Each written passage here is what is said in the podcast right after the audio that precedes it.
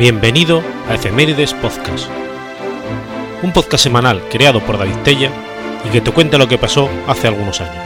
Episodio 185, semana del 8 al 14 de julio.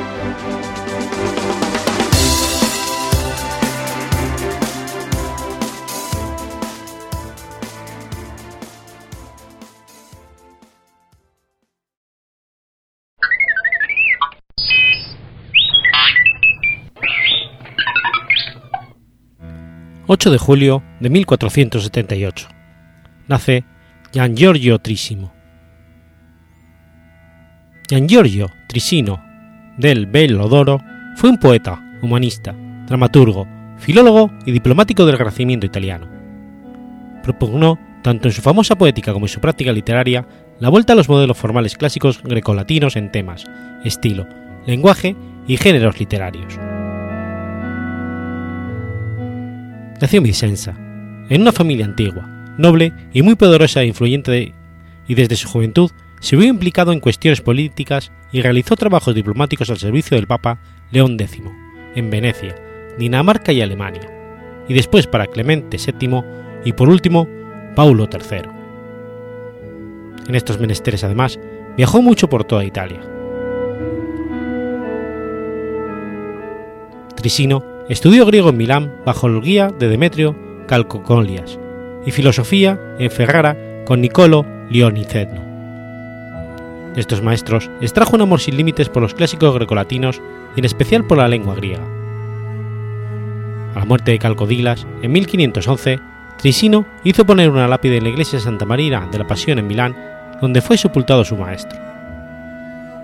El 19 de noviembre de 1494, desposó a Giovanna, hija del juez Francesco Trisino, de la que tuvo cinco hijos. Entró en listad con el arquitecto Andrea Palladio, de quien se convertiría en una especie de mentor y mecenas. Como teórico de la literatura, se mostró fuertemente clasicista y aristotélico, y escribió una poética cuyos preceptos cumplió estrictamente en su obra literaria. En esta destaca su tragedia Sofonisba, que fue la primera estrictamente clasicista del Cinquecento. Sigue los criterios de Aristóteles en su poética y las tres unidades, y además empleó en decasílabos blancos para intentar reproducir el ritmo métrico del hexametro. Inspirada en un pasaje del historiador romano Tito Livio, fue dedicada al Papa León X, leída ante el mismo pontífice y representada en Francia. Cultivó además la lírica con sus Rime Volgari, y una larga epopeya o poema heroico oculto al que dedicó el último tercio de su vida, la Italia Liberta dei Goti, dedicado al emperador Carlos V y leído ante él en su coronación en Bolonia. Descubrió, editó y tradujo una obra latina de Dante Alighieri, de Vulgari Eloquentia, que lo convenció de que podía llegarse un modelo de italiano estándar fundado en una amalgama de distintos dialectos italianos, y frente a las propuestas de Pietro Bembo, Nicolás Maquiavelo y Bernardo y Giovanni Rucellai, en un sentido más o menos semejante o paralelo, defendió en su diálogo el castellano la necesidad de mezclarlos para obtener la lengua literaria ideal que propugnaba Dante, la famosa Cuestione de la lengua. Murió en Roma el 8 de diciembre de 1550 y fue sepultado en la iglesia de Santa Gata a la Suburra.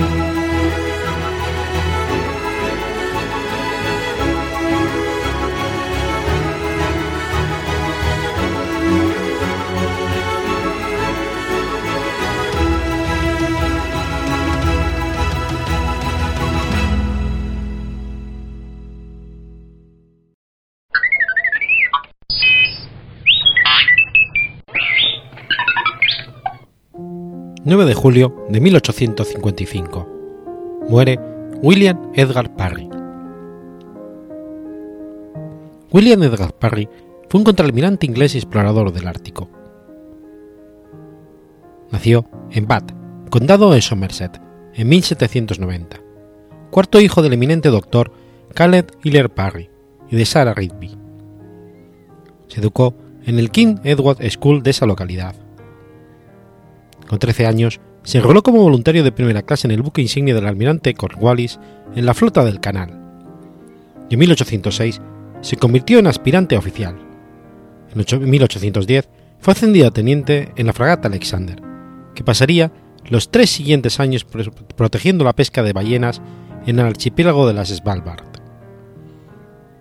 Aprovechó la oportunidad para estudiar y practicar la observación astronómica en las latitudes boreales, y posteriormente publicó los resultados de sus estudios en un pequeño volumen titulado Nautical Astronomy by Night. Entre 1813 y el 17 sirvió en la base norteamericana. En abril de 1818 acompañó al entonces capitán John Ross al mando del HMS Isabel en su primera expedición al Ártico, recibiendo el mando del velero de dos mástiles HMS Alexander, de 252 toneladas y 37 hombres. La expedición penetró en la bahía de Baffin y procedió al reconocimiento completo de sus costas. En agosto llegaron a Lancaster Sound y siguieron al norte, delimitando la bahía Melville, en la parte más septentrional, hasta ese momento desconocida por el almirantazgo. Llegaron hasta el Smith Sound, pero no siguieron más allá, al confundir Ross un espejismo o una cadena de icebergs con una montaña en el extremo del estrecho, llegando incluso a bautizarlas como Crocker Hills. Ross decidió, a la latitud 76 grados 46 norte, volver a Inglaterra a pesar de las protestas de varios de sus oficiales, entre ellos Edward Sabine y Parr. El relato de este viaje, publicado un año más tarde, sacó a la luz estas discrepancias y dio pie a una controversia acerca de la existencia o no de las Crocker Hills, que arruinó la reputación de Ross. Al año siguiente, Parry logró el mando de una nueva expedición ártica, formada por dos barcos, el HMS Ecla, una bombarda de 375 toneladas a su mando, y con Frederick William Brecky como segundo dibujante, y el HMS Gripper, un bergantín de 180 toneladas al mando del teniente Lidon, con la orden expresa del almirantazgo de explorar el Lancaster Sound para determinar si estaba o no cerrado por montañas. Partieron de Inglaterra el 4 de mayo de 1819 y el 4 de agosto llegaron al estrecho de Lancaster, que libre de hielo y sin montañas que lo cerraran, les permitió avanzar hasta los 74 grados 16 minutos norte. En ese momento tuvieron un problema de navegación no conocido hasta entonces, motivado por la proximidad del polo norte magnético que hacía imposible el uso de la brújula. Debieron orientarse mediante navegación celeste, y en los días en que el cielo no estaba despejado, solamente auxiliados por la dirección de los, de los cambiantes vientos. Siguieron internándose en aguas del Lancaster Sound, dejando al norte la isla de Devon y al sur la isla de Baffin, hasta llegar al estrecho del Príncipe Regente, al que dieron nombre. Se internaron en el estrecho, pero el hielo les obligó a dar la vuelta, de regreso al Lancaster Sur, prosiguiendo de nuevo su viaje al oeste, teniendo la costa meridional de la isla de Devon siempre al norte, y adentrándose en el estrecho de Barrow.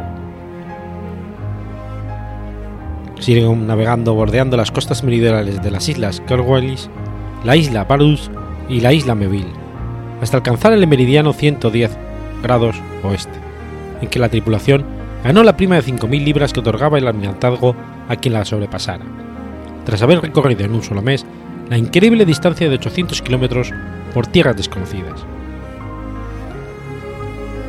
Siguieron hacia el oeste, libre de icebergs y con fleores relativamente delgados, hasta que al avisar, al avistar al sur las costas meridionales de la isla de Banks, los flores del mar de Beaufort, acumulados en el estrecho entre las islas de Banks y Melville, hicieron imposible el avance. Recorrieron un total de unos 1.100 kilómetros avanzando siempre al oeste, en lo que es el principal tramo del que será conocido como Paso del Noreste.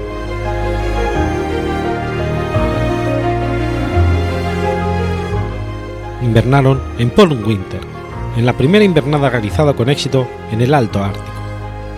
Y Parry mantuvo ambas tripulaciones muy ocupadas, para no quedar abatidos por la larga noche invernal, con el mantenimiento de los barcos, el desarrollo de técnicas de supervivencia, la toma de observaciones meteorológicas y magnéticas y las actividades de ocio. Becky se ocupó de producir varias obras de teatro, siendo presentada la primera el 5 de noviembre con el título The Miss in Her Teens. El capitán Sabine, a bordo del Hecla, de editar un periódico semanal, el North Georgia Gazette and Winter Chronicle, en el que colaboraban muchos de los tripulantes.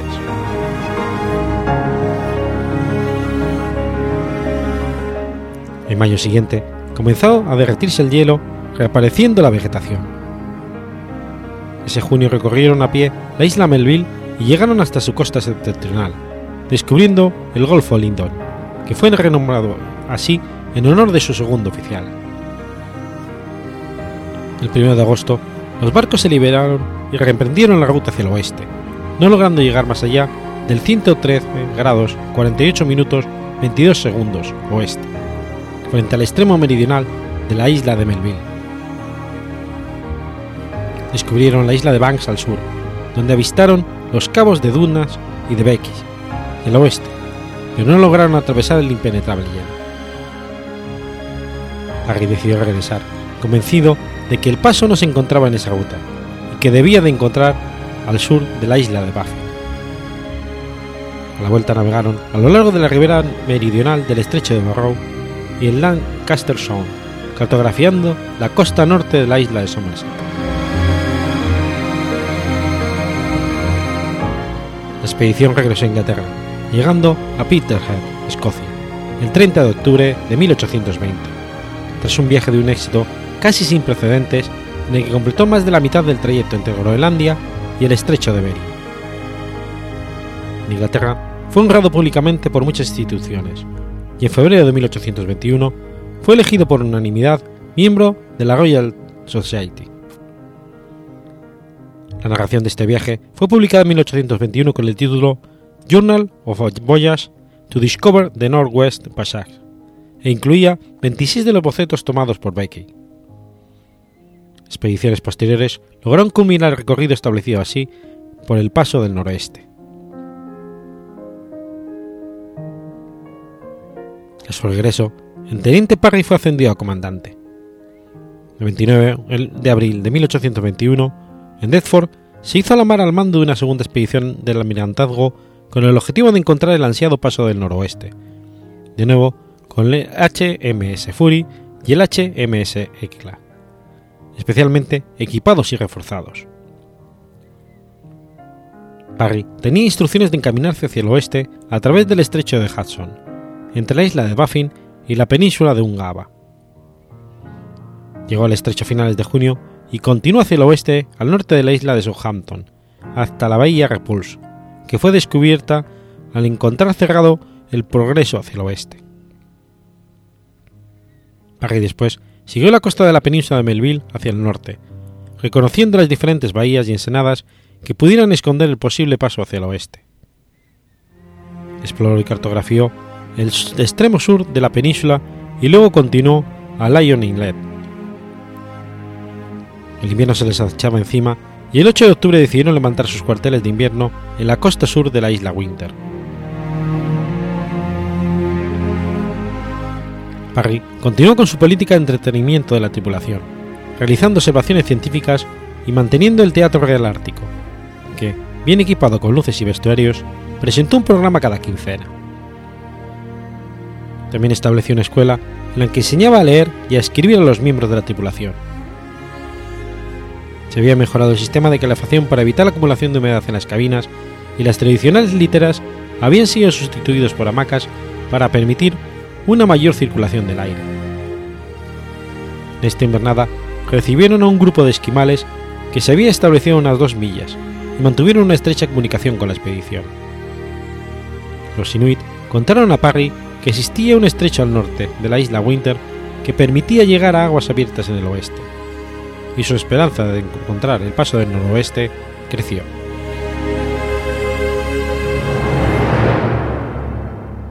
Tras nueve largos meses, el 2 de julio de 1822, ambos barcos quedaron libres. Siguiendo los consejos de los inuits, Parry se dirigió a la entrada del estrecho, que encontró cerrado por el hielo. Hicieron reconocimientos a pie, aunque no lograron encontrar mar abierto. De nuevo, el invierno se les echó encima y decidieron pasar su segunda invernada en la isla Igloolik, en el Hobbit Inlet, cerca de la boca del estrecho, de nuevo acompañados por los inuit que también utilizaban la isla como asentamiento de invierno. Parry, sin embargo, estaba convencido ese invierno de que no podría alcanzar ya el estrecho de Bering, ya que las provisiones se les estaban acabando. El 9 de agosto de 1823, los buques volvieron a quedar libres y Parry hizo un último intento de explorar el estrecho de Fury y el Ekla, pero nuevamente encontró una sólida barrera de hielo. Parry decidió regresar a Inglaterra y la expedición llegó a Altamesis a finales de octubre. Parry no logró encontrar el pasaje hacia el Pacífico, pero había cartografiado y explorado un área considerable del Ártico, hasta ese momento desconocible, que se extendía desde la isla de Southampton al norte hasta la isla de Baffin. También el contacto casi continuo con los Inuit de la península de Melville le permitió conocer muchas cosas nuevas sobre su modo de vida, cultura e idioma, observaciones que incluyó en la versión publicada en 1824 de su diario de viaje.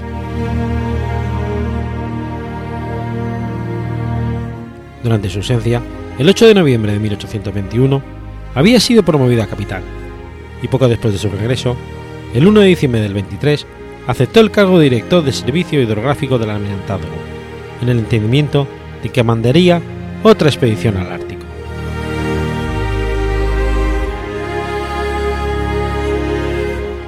Con las mismas naves, Parry dejó Denford el 8 de mayo de 1824, al mando de una tercera expedición con el mismo objetivo que las anteriores, debiendo de buscar el paso esta vez a través de Lancaster Stowe, luego descendiendo por el estrecho del Príncipe Regente, y luego, si era posible, a lo largo de la costa septentrional de América del Norte. Esta sería la expedición menos afortunada de Parry, ya que encontró mucho hielo en la vía de Baffin, lo que retrasó su entrada en Lancaster Sound hasta el 10 de septiembre, muy cerca del final de la temporada de navegación lograron llegar a Puerto Bowen, en la costa este del estrecho del Príncipe Regente, y el 1 de octubre fijaron allí sus cuarteles de invierno. En el mes de julio del año siguiente, se libraron del hielo y Parry cruzó al otro lado del estrecho con la esperanza de encontrar una apertura hacia el oeste. En la lucha contra el hielo, el HMS Fury encalló y quedó gravemente dañado. Sin garantías de seguridad para hacer las reparaciones necesarias, Parry, a regañadientes, decidió abandonar el buque y llevar de regreso de inmediato a Inglaterra a ambas tripulaciones a bordo del HMS Ecla, donde arribó en octubre de 1825. Aunque apenas contribuyó a la exploración del Ártico, la expedición recogió información valiosa sobre las posiciones del polo magnético, la vida silvestre del Ártico y otras cuestiones científicas. El relato de este viaje fue publicado en 1826. En este viaje, Parry fue también un pionero en el uso de las técnicas de enlatado a fin de conservar los alimentos, aunque no eran infalibles. En 1939 se encontraron esporas viables de ciertas bacterias resistentes al calor en latas de ternera asada en conserva que habían viajado con Parry al Círculo Polar Ártico en 1824.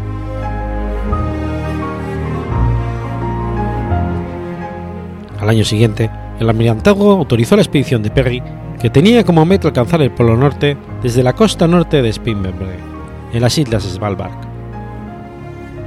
No tuvo éxito, pero los 82 grados 45 minutos de latitud norte que alcanzó en 1827 no fueron superados hasta el 49 años más tarde. Las anotaciones del diario de su viaje fueron publicadas bajo el título Narrative of the Attempt to Return the North Pole en abril del 1829, fue nombrado caballero. Entre 1829 y 1834, Parry sirvió como comisario de la Compañía Agrícola de Australia con sede en Taale, la costa norte de Port St. en el Valle de Manning, en Nueva Gales del Sur, Australia. Parry fue posteriormente seleccionado para el puesto de supervisor del recientemente creado Departamento de Máquinas de Vapor de la Marina Real Británica, cargo que ocupó hasta el retiro del servicio activo en 1846, cuando fue nombrado capitán superintendente de la Slar Hospital. Reorganizó el servicio de paquetes, que había sido transferido desde la oficina de correos al almirantazgo en enero de 1837. Las compañías navieras fueron contratadas para llevar el correo, en lugar de los buques de guerra, en un horario regular. Alcanzó el rango de contraalmirante en 1852 y al año siguiente se convirtió en gobernador de Greenwich Hospital, cargo que ocupó hasta su muerte el 9 de julio de 1855.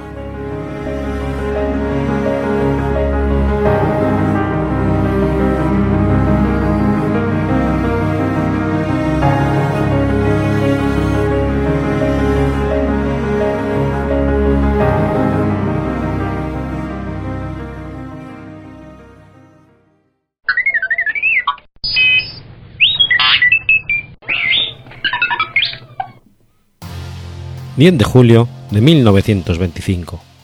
Meher Baba comienza su voto de silencio. Meher Baba fue un gurú indio que declaró ser el avatar, Dios en forma humana. Nació en Pune, en la India, en el seno de una familia zoroastriana. Le fue dado el nombre de Merwan Seriar iraní. Meher Baba tenía una voz melodiosa, tocaba varios instrumentos y era poeta. Conocedor de diversas lenguas, admiraba especialmente los versos del poeta persa Hafid. En su juventud no tenía inclinaciones ni experiencias místicas o espirituales. Estaba interesado en los deportes, particularmente en el cricket. En enero de 1914, a los 19 años, durante su segundo año en la universidad, Meher Baba dijo que mientras se dirigía en bicicleta hacia el Deccan College, en Puna, se había encontrado con una anciana gana sufí llamada Adrat Babayan, quien lo besó en la frente y le habría quitado el velo de la ilusión. Entonces él habría experimentado su propia divinidad. Upasni lo ayudó a experimentar de manera consciente su realidad como Dios, facilitándole su tarea en el mundo sin disminuir su experiencia de la realización de Dios en el 21, a la edad de 27 años, luego después de vivir durante 7 años junto con Upasni, Merwan comenzó a atraer a sus primeros seguidores. Fueron ellos quienes le dieron el nombre de Meher Baba, Padre Compasivo. En 1922, Meher Baba y sus seguidores establecieron la Casa del Maestro, en Bombay. Allí, Meher Baba declaró a sus seguidores estricta disciplina y obediencia un año después, Meher Baba estableció un centro cerca de Ahmednagar llamado Meherabad. Fundó una escuela espiritual, un refugio para pobres y un dispensario gratuito. El 9 de julio de 1925, Meher Baba dijo a sus seguidores que a partir del día siguiente guardaría silencio para siempre. Uno de sus discípulos le señaló que si se mantenía en silencio, el mundo se vería privado de sus enseñanzas. Meher Baba contestó, No he venido a enseñar, sino a despertar. Desde ese momento mantuvo silencio hasta el fin de su vida. Dictaba sus discursos y artículos mediante una tabla alfabética, señalando las letras una a una. Treinta años más tarde, dejó de utilizar la tabla alfabética y comenzó a comunicarse exclusivamente mediante gestos manuales. Meher Baba viajó varias veces a Occidente entre el 31 y 1958, tomando contacto con sus seguidores de Europa y Estados Unidos. En su primera visita a Occidente, en el 31, Meher Baba viajó en el barco SS Ratputana. Uno de los pasajeros en ese viaje era Mahatma Gandhi, quien se dirigía a Londres para asistir a la conferencia Round Table Conference acerca de la independencia de la India. Meher Baba y Gandhi tuvieron tres encuentros a bordo, uno de los cuales se extendió por espacio de tres horas. El vapor Rajputana arribó a Marsella a las primeras horas del viernes 11 de septiembre de 1931. En Londres conoció al anciano inventor estadounidense Thomas A. Watson, quien se inclinó ante Baba y lloró durante 15 minutos. Terminó pagándole el viaje a Estados Unidos, pero al conocerlo mejor se desencantaría de él. Al final de los años 30, Meher Baba invitó a un grupo de mujeres occidentales a que se uniera a él en una serie de viajes que había programado a lo largo de la India, conocidos como Blue Bush Tour. La última visita de Meher Baba a Occidente se registró en el 58 cuando él y sus discípulos permanecieron durante algunos días en el centro dedicado a su labor, ubicado en Myrtle Beach, California del Sur. Una parte importante del trabajo de Meher Baba a través de los años consistió en hacer contacto personal con cientos de aquellos llamados en India Mats, que son peregrinos avanzados en el sendero espiritual que se encuentran embriagados de Dios. Como parte de esta labor, viajó miles de millas, incluyendo remotos lugares en la India y Sri Lanka. Otra de sus actividades durante esta etapa consistió en bañar leprosos y enjuagar los pies de miles de pobres. También se abocó a la distribución del alimento y ropa a los menesterosos. Meher Baba dijo en una oportunidad: Si hay algo que realmente me gusta, son los mast y los niños. Me gustan los mast por tu fortaleza y los niños por su desempeño. El fuego del amor es ciertamente muy terrible y los mast desafían a Dios, el amado, con este terrible fuego del amor. En 1949, Meher Baba comenzó su nueva fase de su labor que llamó la nueva vida, junto a 20 compañeros que decidieron emprender con él esta vida de completa desesperanza y renunciamiento, durante la cual se desplazaron sin rumbo fijo a través de toda la India. Durante esta nueva vida, Meher Baba había hecho saber a los discípulos que lo acompañaron que debían tratarlo como un compañero y no como su maestro. No obstante, deberían seguir estrictamente las instrucciones que él les impartiera. Entre las indicaciones brindadas por Mer Baba a sus compañeros de la nueva vida se incluían, por ejemplo, la obligación de permanecer constantemente alegres sin demostrar nunca que se encontraban enojados o de mal humor. Mer Baba dio fin a la nueva vida en, en febrero de 1952, después de un periodo de reclusión y ayuno.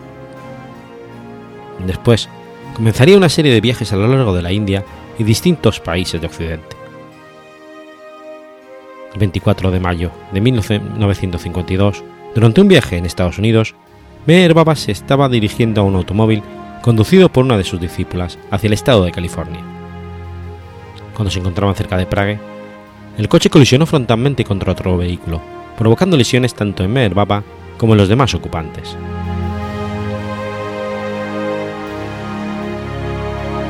En septiembre del 53, en Dehradun, Meher Baba declaró que él era el más alto de los altos. Y el 10 de febrero del 54, en Meherastana, Meher Baba declaró explícitamente por primera vez que era un avatar, al señalar en su tabla alfabética las letras Avatar Meher Baba Kijai.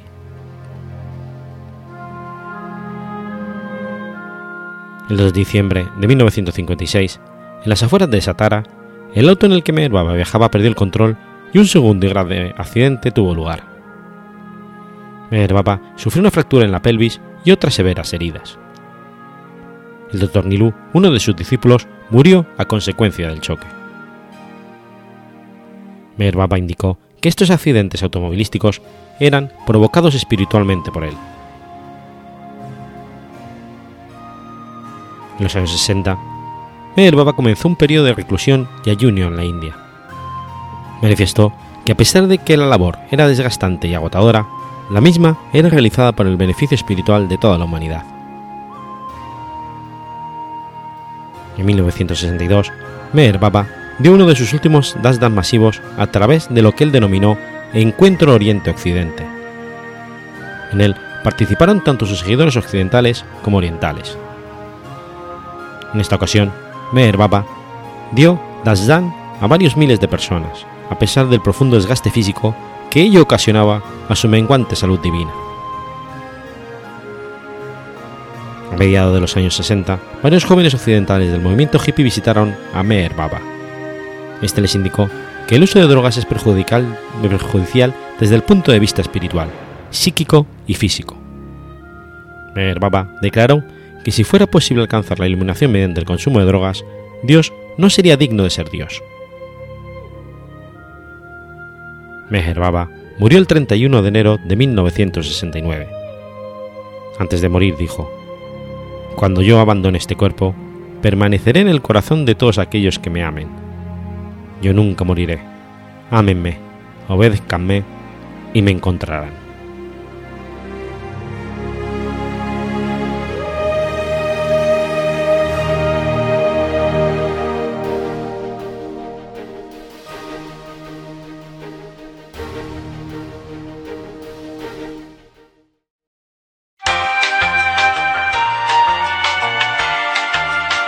Aprovecho este corte para comentarte, ya que estamos por aquí, que si conoces algún evento, vas a organizar uno o quieres enterarte de los eventos podcasteros que ya estén anunciados, entra en la web de Asespot, la Asociación de Escuchas de Podcast, y accede a la sección de eventos.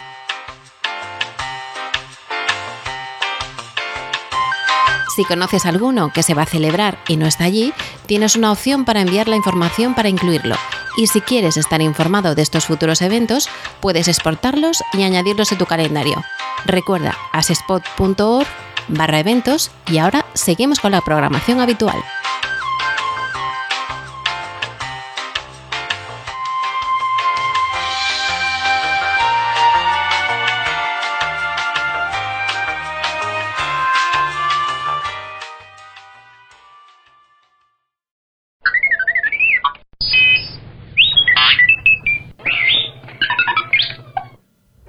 11 de julio de 1376.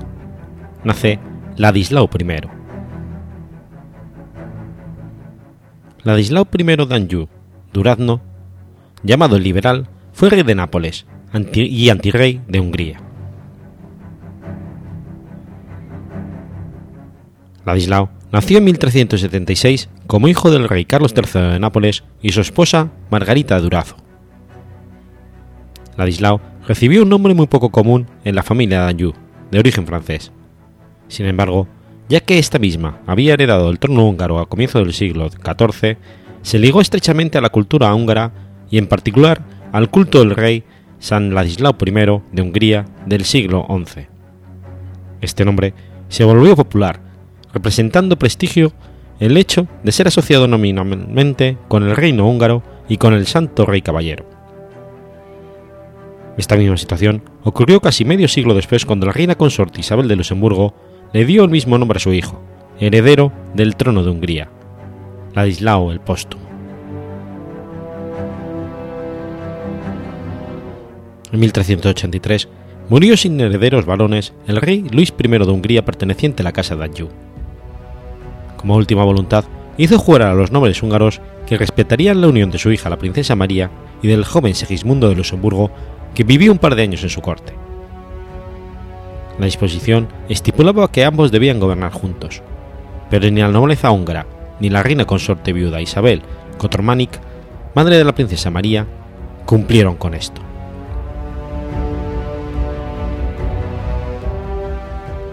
Pronto, dentro de la nobleza húngara, surgieron diferentes partidos, uno que apoyaba a la reina viuda y a su hija, otro que apoyaba a Segismundo y un tercero que decidió buscar al rey Carlos III de Nápoles, el último miembro varón vivo de la casa de Anjou, y así el único pariente del fallecido Luis I digno de ocupar el trono de Hungría. De esta manera, el rey abandonó las tierras itálicas y se desplazó a Hungría para ser coronado en 1386 como Carlos II, dejando en Nápoles a su esposa Margarita de Durazzo y a su pequeño hijo Ladislao de Nápoles, de tan solo nueve años de edad. Segismundo se vio forzado a escapar del reino e hizo renunciar a su esposa la princesa María, quedando la corona en manos de Carlos II, que fue coronado el 31 de diciembre. Sin embargo, la inestabilidad interna en Hungría empeoró cada vez más, hasta que eventualmente Carlos II fue víctima de un atentado y murió el 24 de febrero de 1386, en la ciudad de Visegrado, por hombres de la reina viuda Isabel, lo que hizo estallar revueltas por todo el reino. De inmediato, Margarita de Durazo movilizó sus influencias e hizo coronar a su hijo Ladislao como rey de Nápoles, mientras que el partido húngaro, que apoyaba a los Anjou de Nápoles, declaró al pequeño como rey de Hungría y exigió su coronación. Las revueltas producto de este partido concluyeron con la captura de la reina viuda y su hija que intentaba escapar. Ambas fueron encerradas en una torre y en 1387 la reina viuda de Isabel fue estrangulada por uno de los hombres que la custodiaba. Obteniendo poder, Segismundo consiguió asociarse con la figura de la princesa María de Anjou, su esposa, y ser coronado rey de Hungría el 31 de marzo de 1387. Pero por vencido, al reclamar sus derechos reales, Ladislao, a la edad de 14 años, fue reconocido como rey de Nápoles en mayo de 1390 por el Papa residente en Roma, Bonifacio IX, y en 1391 se declaró pretendiente al trono húngaro, nombrando a Juan Orbati como regente. Como hecho poco común y nada aceptado en esa época, Ladislao de Nápoles pidió en 1391 la mano de la hija del sultán turco Beyamicid I. Sin embargo, este intento de unir una dinastía cristiana con una musulmana no se llegó a consumar.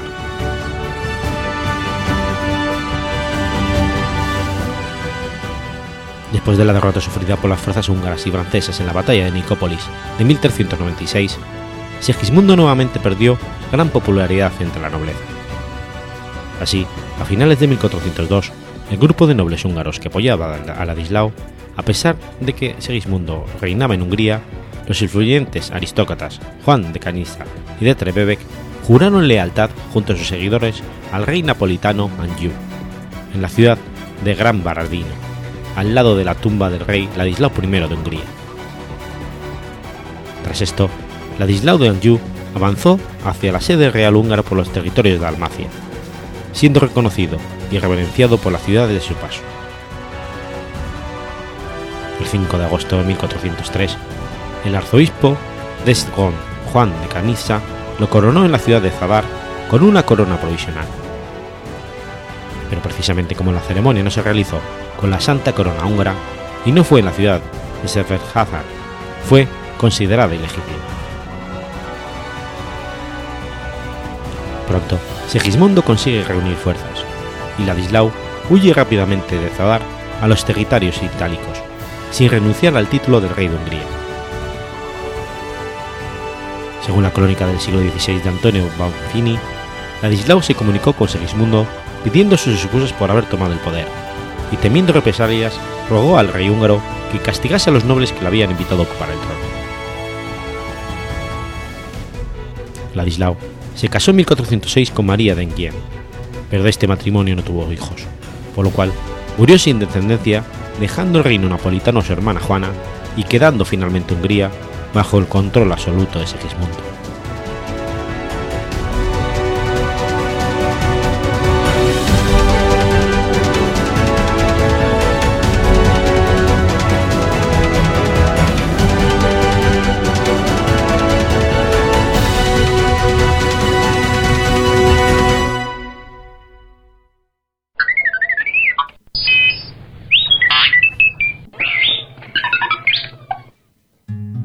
12 de julio de 1884.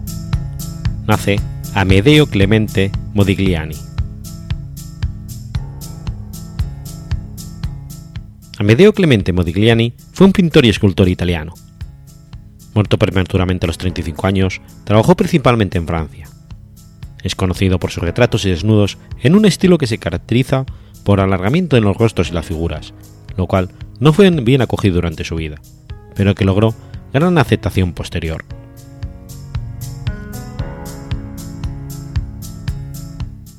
Nació en una familia judía sefardí en Livorno, Italia, una ciudad portuaria que servía como refugio de aquellos perseguidos por su religión y contaba con una amplia comunidad judía.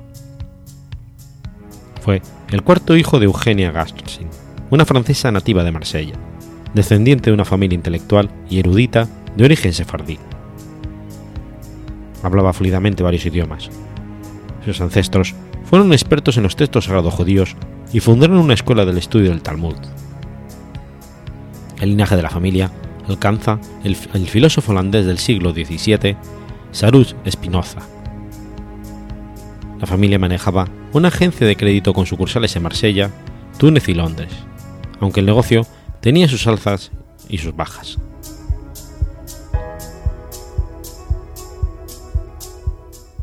Su padre, Flamio Modigliani, nació en Roma. Este se dedicaba al préstamo, pero era mal negociante. Prestaba atendiendo más a la necesidad que a las garantías de sus clientes, y muy pronto debió recurrir él mismo a otros acreedores. Así como Flavio era benevolente con sus clientes, sus acreedores fueron inflexibles. Eugenia estaba embarazada de Amedeo cuando los oficiales de justicia se presentaron en su casa. Una vieja ley italiana sirvió para dar un respiro a la familia. Todos los objetos que estuvieran sobre la cama de una mujer embarazada eran intocables. Flaminio y Eugenia acumularon en su cama de matrimonio todas las joyas y objetos de algún valor que, que aún poseía. Esa pequeña fortuna les sirvió para instalarse en una casa más modesta y tratar de comenzar una nueva vida. Flaminio se alejó de Livorno para probar suerte en la minería. Eugenia abrió una escuela de lenguas para señoritas, a la vez que se dedicaba a escribir cuentos y artículos literarios para algunos periódicos. Mientras tanto, criaba a sus cuatro hijos, y así es como Modigliani pasa su infancia entre la pobreza y la enfermedad. A los 14 años, Amedeo comienza a asistir a clases de pintura con Guglielmo Micheli, un discípulo de Fattori, uno de los pintores del movimiento florentino conocido como los Macchiavelli, un nombre que eligieron a partir de los ataques de algunos críticos que decía que pintaban con manchas. Poco después de comenzar sus estudios de pintura, Amedeo sufre un ataque de fiebre tifoidea y dos años más tarde, una de tuberculosis. 1898, su hermano de 26 años, Emmanuel, futuro diputado del Partido Socialista Italiano, es condenado a seis meses de prisión por ser militante del movimiento anarquista. En 1902, Amedeo se inscribe en la Escuela Libre del Desnudo, en Florencia, y al año siguiente en el Instituto de las Artes de Venecia, ciudad en la que se mueve por los bajos fondos. En 1906 se traslada a París, que es por la época el centro de la vanguardia. El Bateau Libor, un fansterio para proletarios de Montmartre, conoce a Max Jacob, Van Dongen, Picasso, Olem Apollinaire, Diego Rivera, Chan Chuten, Vicente Hidrobo y otros personajes célebres. Influido en principio por Toulouse-Lautrec, Amedeo encuentra inspiración en Paul Cézanne, el cubismo y la época azul de Picasso. También es evidente la influencia que ejerce sobre él Gustav Klimt y las estampas del Japón Utaro. Su rapidez de ejecución le hace famoso. Nunca retoca sus cuadros, pero los que pasan para él decían que era como si hubiese desnudado su alma. En 1909 se pasa un breve periodo en Livorno enfermo y deteriorado por su salud por los excesos de su vida. Regresa a París y alquila, y alquila un estudio en Montparnasse. Se considera a sí mismo un escultor más que pintor, y sigue sobre esta vía cuando Paul Gauguin, un marchante joven y ambicioso, le presenta a Constantin Bronce. Constantin conoció personalmente a Modigliani en 1909, recién mudado a su estudio en Montparnasse. Y fue a partir de ese momento que comenzó la fase escultórica de Modigliani, que se prolongó hasta 1914. Según el historiador del arte Gerard Kolberg, las esculturas de Modigliani conjugan pretensiones idealistas y plásticas, con una realización escultórica primitiva, incluso arcaica. Descubre el arte africano y camboyano en el Museo del Hombre de París. Sus estatuas se reconocen por los ojos almendrados, las bocas pequeñas, las narices torcidas y los cuellos alargados. Se presentó una serie en el Salón del Otoño de 1912, pero tuvo que dejar de esculpir porque el polvo le causaba problemas de salud. Al iniciarse la Primera Guerra Mundial, intenta alistarse, pero su precaria salud se lo impide. Conocido como Modi por sus amigos, Amedeo emana magnetismo hacia las mujeres. Tiene numerosos romances hasta que entra en su vida Beatriz Hastings, con la que mantendrá una relación tormentosa de unos dos años. Esta le sirve de modelo en varios retratos, como Madame Pompadour. Cuando está bajo los efectos del alcohol, es triste y violento, como muestra el dibujo de María Basiliev. Sobrio, es tímido y encantador. Le gusta citar a Dante Alighieri y recitar poemas del libro del conde de la Montemont, Los cantos de Maldoror, libro del que siempre tiene cerca un ejemplar.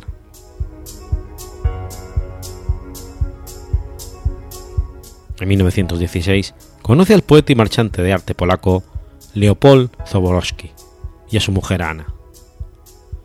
Modigliani lo retrata en varias ocasiones, cobrándole solo 10 francos por retrato.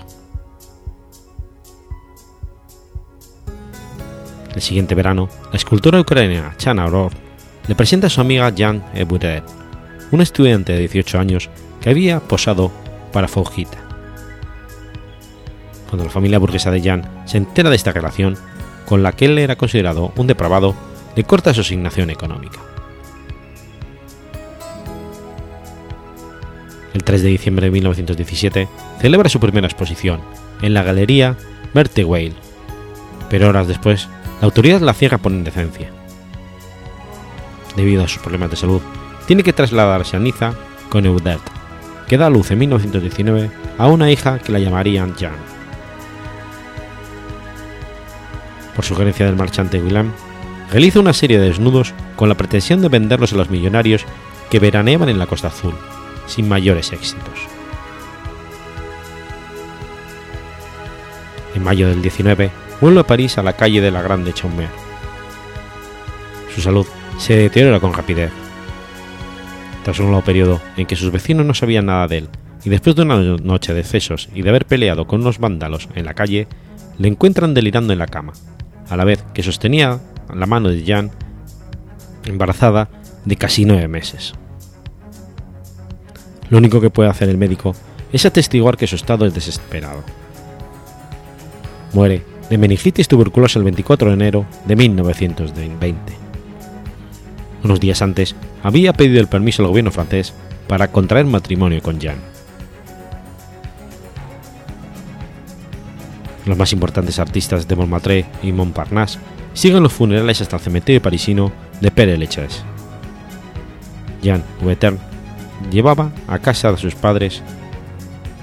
Se suicida, tirándose desde la ventana de un quinto piso después del funeral, embarazada por segunda vez. La hermana de Modigliani, que vivía en Florencia, adopta a su hija huérfana. Esta escribiera una importante biografía de su padre titulada Modigliani, hombre y mito.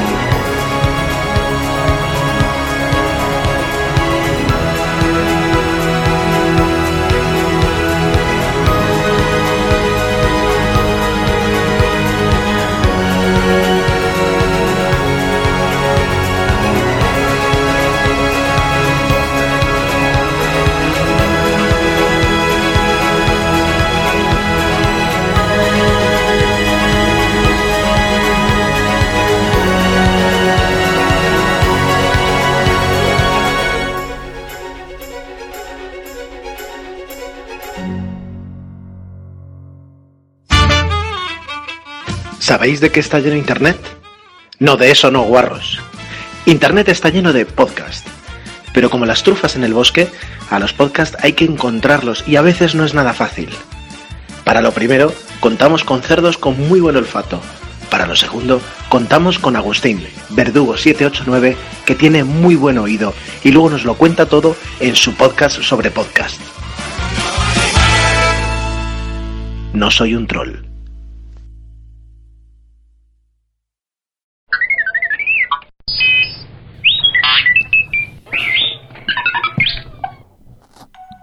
13 de julio de 1573.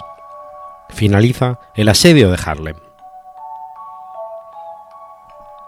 El asedio de Harlem tuvo lugar entre diciembre de 1572 y julio de 1573 en el marco de la Guerra de los 80 años. Fue llevado a cabo por don Fadrique, hijo del tercer duque de Alba, gobernador de los Países Bajos y comandante del ejército español.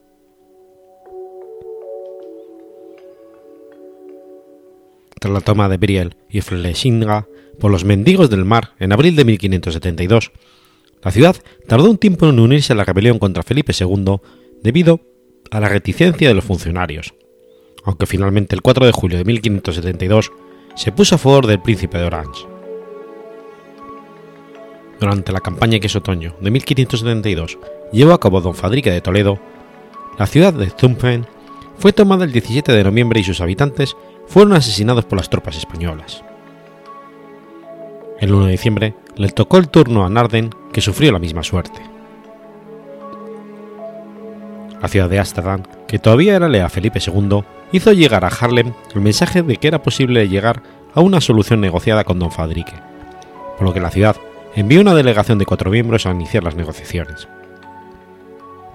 El gobernador de la ciudad convenció a la milicia de permanecer fiel a Guillermo de Orange y sustituyó la administración de la ciudad por personajes afines a Guillermo. Cuando la delegación enviada a Ámsterdam volvió, se les condenó por traición y fueron enviados al príncipe Guillermo. Tras establecerse el asedio, ya el 18 de diciembre se ha situado la primera batería de cañones, y, y precipitadamente el día 20 se da el primer asalto al Rebellín que fracasa y obliga a don Fadrique a establecer un asedio en toda Argel. La dificultad en aislar completamente a la ciudad del exterior fue el motivo de una larga duración del asedio, ya que los sitiados recibían continuas provisiones y refuerzos del exterior. La proximidad del lago Harlem-Memmer permitía el envío de refuerzos mediante embarcaciones, y al helarse los campos y canales mediante trineos tirados por mulas. Los holandeses también usaron hombres calzados con patines para hacer llegar pertrechos a la ciudad. Los sitiados hacían frecuentes salidas en las que atacaban a las tropas españolas, y durante las cuales aprovechaban para introducir víveres. Se daba el caso que la situación de los sitiadores era peor que la de los sitiados, ya que la línea de suministro del ejército español eran cortadas constantemente por los rebeldes holandeses. Fadrique de Toledo, hijo del duque de Alba, viendo la dificultosa situación de sus tropas en el sitio, le envió una carta a su padre, diciéndole que si recrudecía el sitio, levantaría el asedio. Su padre encolarizó y le escribió: Si alzaba el campo sin rendir plaza, no le tendría por hijo, que si moría en el asedio, él iría en persona a reemplazarle, aunque estuviese enfermo y en cama, y que si faltaban los dos, iría España su madre a hacer la guerra a lo que no habían tenido valor o paciencia para hacer su hijo. Harlem debía caer en manos españolas. El 17 de enero se conquistó Rebellín. Siguió una guerra de minas en las que los españoles intentaron hacer volar las defensas de la ciudad, y los holandeses cavaban contra minas para hacer volar las minas de los españoles. El 31 de enero se lanzó otro asalto que de nuevo acabó en fracaso. Finalmente, el 29 de marzo, con la ayuda de la ciudad de Ámsterdam, los españoles cortaron los accesos a Harlem en el lago, aislando completamente a la ciudad. Desde el exterior, se intentó entrar a suministro por la ciudad mediante hombres equipados con pértigas para salvar los obstáculos a través de los canales y, zonas inundadas. A finales de mayo, los españoles avistaron en el lago de Harlem-Mever una flota rebelde, y pronto comprendieron que pretendían introducir suministros y refuerzos en la ciudad. Así que don Fadrique le mandó una misiva al estatuter de Holanda, el conde de Bossu, que se encontraba en Ámsterdam, en la que le pedía que construyera unos navíos de características similares a los rebeldes. El conde lo realizó raudo, debido a que si no se derrotaba a los rebeldes, el asedio se podía prolongar demasiado y los españoles tendrían que levantar el sitio. Bossu construyó 100 bajeles, otras fuentes dicen 68, y se dirigió velozmente al lago, presentando batalla formalmente el 26 de mayo. El enemigo era superior, tenía 150 bajeles, pero finalmente se impuso el hecho de que la batalla se desarrolló al llamado estilo español, abordando las naves enemigas y hacer que los infantes hicieran el trabajo. Por fin, terminaron los rebeldes por retirarse, con lo que se desvaneció la última oportunidad que tenían los sitiados en ser socorridos. Con la continua llegada de refuerzos por las tropas de Don Fadrique y la mejora en la llegada de los suministros para el ejército español, el cerco se hizo impenetrable. Gracias a la captura de un desertor, Don Fadrique tuvo noticias de la escasez y el hambre que debía empezar a padecer en la ciudad, y sin lanzar otro, lanzar otro asalto, esperó a rendirla por hambre. El 8 de julio, el príncipe de Orange intentó con 5.000 hombres entrar suministros en la ciudad, sufriendo graves pérdidas y perdiendo los elementos que transportaban. Las tropas españolas desfilaron ante los muros de Harlem con las enseñas capturadas de las tropas de Guillermo, para darles a entender que ya no había esperanza. Finalmente, la ciudad se rindió el día 14. Mediante el pago de 250.000 florines, evitaron el saqueo y muerte de los habitantes, aunque se ahorcó a más de 2.000 personas. Pese a que finalmente fueron derrotados, la prolongada resistencia de la ciudad de Harlem fue una victoria moral para los holandeses, que demostraron que era posible resistir al ejército español. El coste de dinero y en hombres del asedio de Harlem resultó prohibitivo para la economía de la corona. Quince días después de la toma de la ciudad, los tercios se motivaban por falta de pagas, echando a perder el efecto de la conquista. La brutalidad y salvajismo que ambas partes derrocharon en el asedio de Harlem se pone manifiesto en acciones como la de decapitación de un holandés para arrojar su cabeza a los defensores, a lo que los defensores respondieron con la decapitación el 27 de mayo de 11 prisioneros leales a la corona española, para luego arrojar sus cabezas a los atacantes con la siguiente nota. Los de Harlem pagan al de Alba, para que no prosiga con la guerra por no haber pagado la del diezma, 10 cabezas, y por usura de la dilación añade la undécima haciendo alusión al tributo impuesto por el duque para financiar el ejército.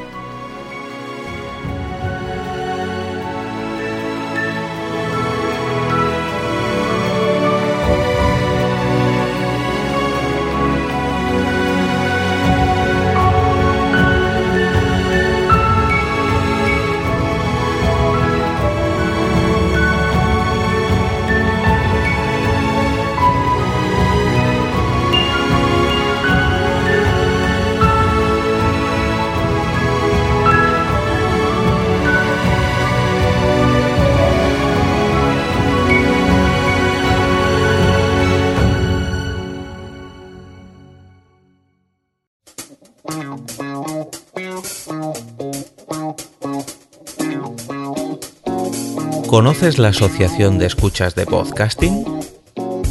Asespod es el primer lugar de encuentro para todas aquellas personas que escuchan este formato de audio.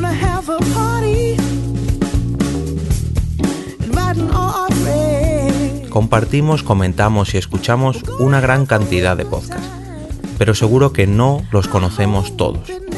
Nos falta este que estás escuchando ahora mismo.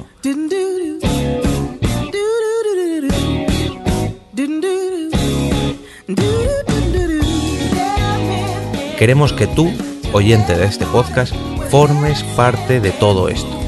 Asociate gratis en nuestra web, asespod.org. Búscanos en las redes sociales, Twitter, Facebook y Google Recuerda, asespot.org.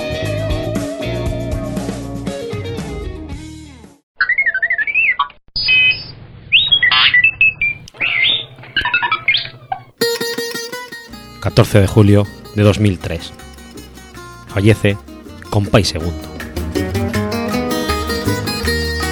Máximo Francisco Repilado Muñoz, más conocido como Compay Segundo, fue un músico y compositor cubano de amplia trayectoria mundial. Llegó a ser un popular compositor e intérprete, muy conocido entre los amantes de la música cubana. Comenzó tocando la guitarra, el tres cubano, el clarinete y el bongo. También tocó la tumbadora.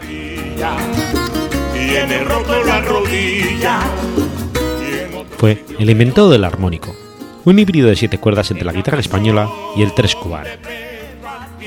Este instrumento pretende imitar el timbre del tres, adicionando una cuerda octavada en la tercera cuerda. Su afinación es igual a la guitarra. Mi, si, sol, re, la, mi. Afinados una octava por encima de la afinación propia de la guitarra.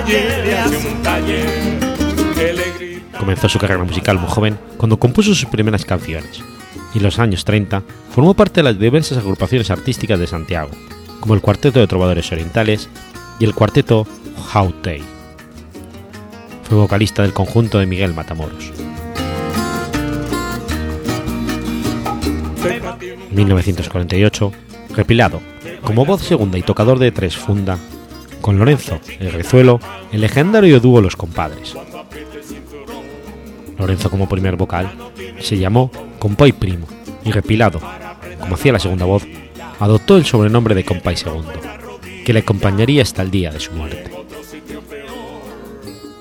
Los compadres constituyeron todo un fenómeno de popularidad que se prolongó hasta 1955, cuando Reinaldo el Rezuelo, hermano de Lorenzo, sustituye a Compay Segundo, quien a su vez forma un nuevo grupo al que bautiza como Compay Segundo y sus muchachos.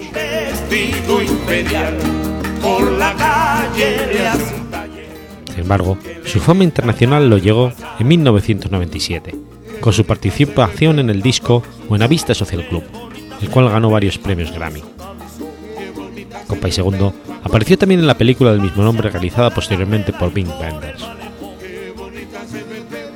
En abril de 2002, compartió el escenario del Palacio de Congresos de París, Francia, con el también destacado soneto Adalberto Álvarez, en un concierto homenaje a la contribución sonora de Cuba en el aniversario, de la 20, aniversario 20 de la Fundación de Radio Latina. En los últimos años actuó entre millones de espectadores y grabó nueve discos. No, no, pudo cumplir su sueño de llegar a la edad en la que había llegado su abuela, que fue persona esclavizada y murió libre a la edad de 115 años. Falleció en La Habana debido a una insuficiencia renal con 95 años.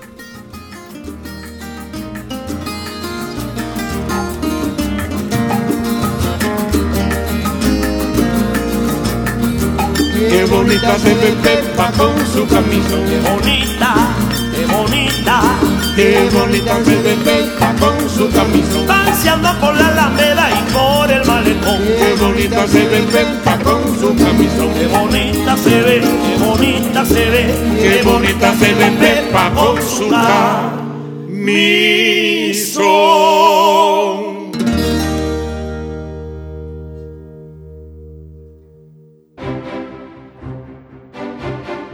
Has escuchado Efemérides Podcast. Si quieres ponerte en contacto conmigo, puedes hacerlo por Twitter a la cuenta arroba efemeridespod o mi cuenta personal, arroba telladavid, o por correo electrónico a la dirección efemeridespod arroba gmail.com. También puedes visitar la página web efemeridespodcast.es. Y recuerda que puedes suscribirte por iTunes y por iBox, y tienes un episodio nuevo cada lunes.